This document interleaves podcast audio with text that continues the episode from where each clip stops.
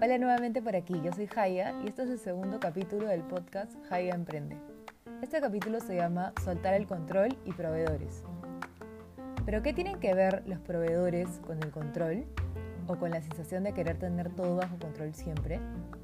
Primero que todo, y en mi experiencia, aprender a tener un trato con proveedores es complicado. Encontrarlos, que sean personas correctas, cumplidas, es más complicado aún. Y como todo en la vida de un emprendedor es muy cambiante, hay que adaptarse a los cambios, no solamente con los proveedores, sino con lo que está pasando en tu país, inflación, precios, dólar, pandemia, etc. En esta ocasión nos centraremos en los proveedores, que depende de en qué rubro esté tu emprendimiento o si vendes productos o servicios, te sentirás identificado o identificada con todo lo que te voy a contar en este capítulo. Los proveedores aparecen en nuestra vida después de, como les comenté en el capítulo pasado, decidimos empezar nuestro proyecto.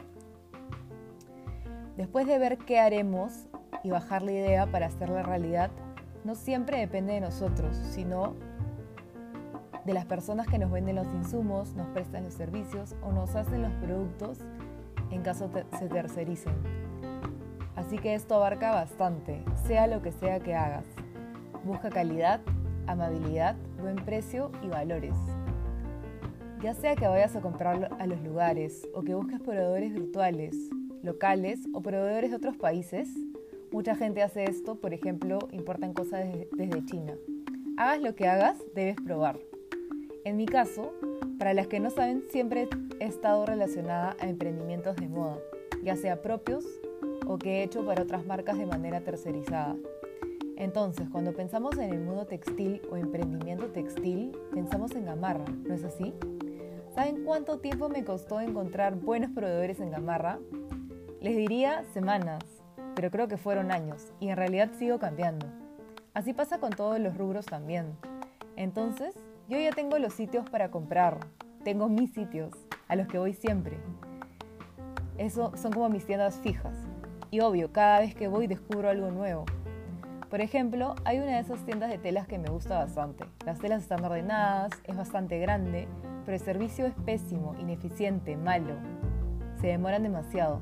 Prefiero pagar un poco más, pero que me atiendan rápido, que sean amables y que me den facilidades como por ejemplo en esta realidad de COVID, que pueda comprar por WhatsApp, me manda fotos de las telas, puedo depositar en una cuenta y mandar a recoger las cosas o mandarle un motorizado. Cosas que son detalles, pero que en otras tiendas más grandes no las tienen. Igual como siempre digo esto, todo es prueba y error. A lo largo de todos los capítulos iré, iré, citando a algunos de mis amigos emprendedores. Por ahora sin nombres y más adelante seguro los voy a mencionar y los voy a entrevistar, no se preocupen. La primera experiencia es de un amigo muy cercano. Él fue a una tienda textil a comprar tela para su nueva colección que había separado 20 metros de tela. Y bueno, llegó el otro día, fue a la tienda y una tienda por departamento había comprado todo lo que había de la tela, 300 metros. Imagínense. Y si digo que hay que soltar el control, porque estas son el tipo de cosas que no podemos controlar. Nos queda adaptarnos, cambiar y resolver. Otra experiencia es de una amiga que recién había empezado su marca. Fue con sus moldes, telas y muestras a mandar a hacer prendas a un taller de costura.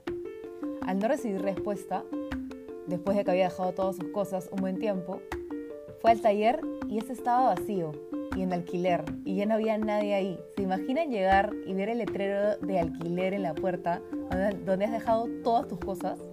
La señora se había ido con todas las telas, seguro que no solo las de ella, sino de las de muchas personas más. Imagino que esta fue una lección muy grande de que primero se debe probar para que se gane la confianza de uno y ahí mandar a hacer todo. Pero obvio, esto siempre pasa. Pero bueno, esa historia ya entra en la categoría de estafas, que también es para un capítulo completo en el que tendré invitados, porque no saben todas las cosas que tenemos que pasar y que como les digo, siempre son aprendizajes que no te vuelven a pasar de nuevo. Bueno, como siempre les digo, esto es prueba y error. Hacer pruebas, mejorar y encontrar la receta ideal, no perfecta, de los procesos o productos o producción de lo que sea que hagamos. Bueno, ahora me, toca a mí contar una de las tantas experiencias vividas con proveedores. Hace años, cuando recién empezaba mi marca de ropa, yo estaba probando talleres de costura en Gamarra. Entonces me acuerdo que esa vez mandé a hacer unas blusas. Yo ya había probado la costura y la calidad y me había gustado. Entonces mandé a hacer 10 blusas.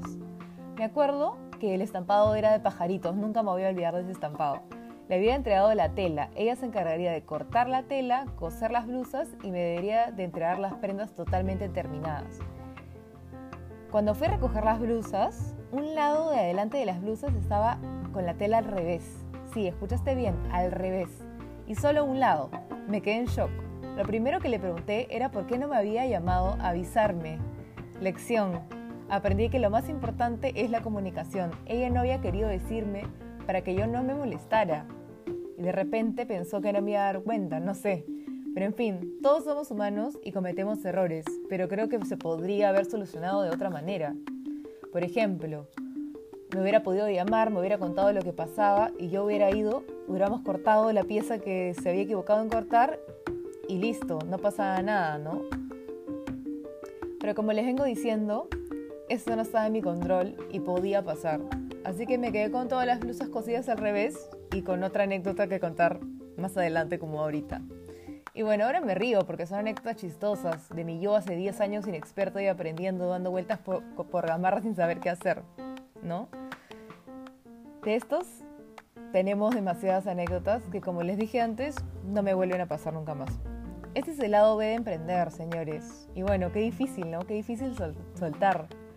Porque aunque crea que hay varias cosas en mis manos que puedo, entre comillas, controlar, siempre las cosas cambian y puede pasar algo totalmente opuesto. Nadie al otro lado de tu cuenta, en Facebook, en Instagram, donde tengas tu marca, se va a dar cuenta. Y bueno, esto va para todos los emprendedores de diferentes rubros. Uno se demora en considerar sus proveedores bastante, aunque al principio y con las pruebas vaya mal, es parte del proceso, no te preocupes, es así, es normal. Otro punto importante es la puntualidad y las fechas. Ojo, ojo con eso porque a mí me parece una de las cosas más importantes que mencionar. Lamentablemente, en mi experiencia, el tema de las fechas es algo en lo que debes poner bastante atención, ya que como todos sabemos, muchas personas son incumplidas y se demoran. Ojo, no todas las personas son así, pero en mi opinión, la mayoría. Yo te recomiendo siempre decir una fecha falsa de por lo menos 15 días para poder arreglar o resolver cualquier cosa que te pase. Por ejemplo, si tienes alguna campaña navideña, esta por ejemplo que ya está casi, casi llegando, necesitas tu producción por ejemplo el 15 para hacer una feria o una venta online. Entonces tienes que preparar todo y coordinar todo para que esté listo el 1 de diciembre. le tienes que decir que necesitas todo porque el 2 de diciembre tienes tu, tu, tu feria, ¿no? Entonces así podemos resolver cualquier cosa que pase en el camino hasta el 15. Bueno, en resumen, 1. Mejor que los errores pasen en las pruebas que en una producción de mil productos o cualquier cosa que quieras vender. 2. Nada estará perfecto al 100% y por eso es que hay que, hay que estar en constante cambio. 3. Suelta ese control y aprende a resolver en el camino. Es la única manera de no morir de ansiedad. Este es el lado B de emprender y en mi opinión es uno de los más complicados. Ojo, no te asustes.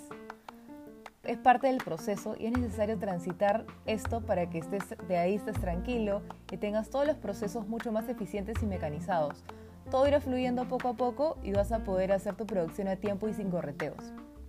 Este, es, este fue el capítulo de hoy. Gracias por llegar hasta aquí. Cuéntame si les gustó o se sienten identificados o si eran totalmente ajenos a todo el mundo emprendedor y no sabían qué hay detrás de lo que compran en emprendimientos. Hay tanto trabajo y esfuerzo que en realidad a veces uno ni, se imagina lo que hay detrás de ese producto. Pero bueno, este es uno de los primeros pasos de muchos que se hacen cuando empezamos nuestros nuevos proyectos. Como ya saben, pueden seguirme en mi Instagram y en TikTok en hayabrison.p, donde van a encontrar tips de emprendimiento, comunicación, marketing, propósito y todo lo que me hubiese gustado saber cuando recién empecé. Así que nos vemos en el próximo capítulo. Chao emprendedor o futuro emprendedor.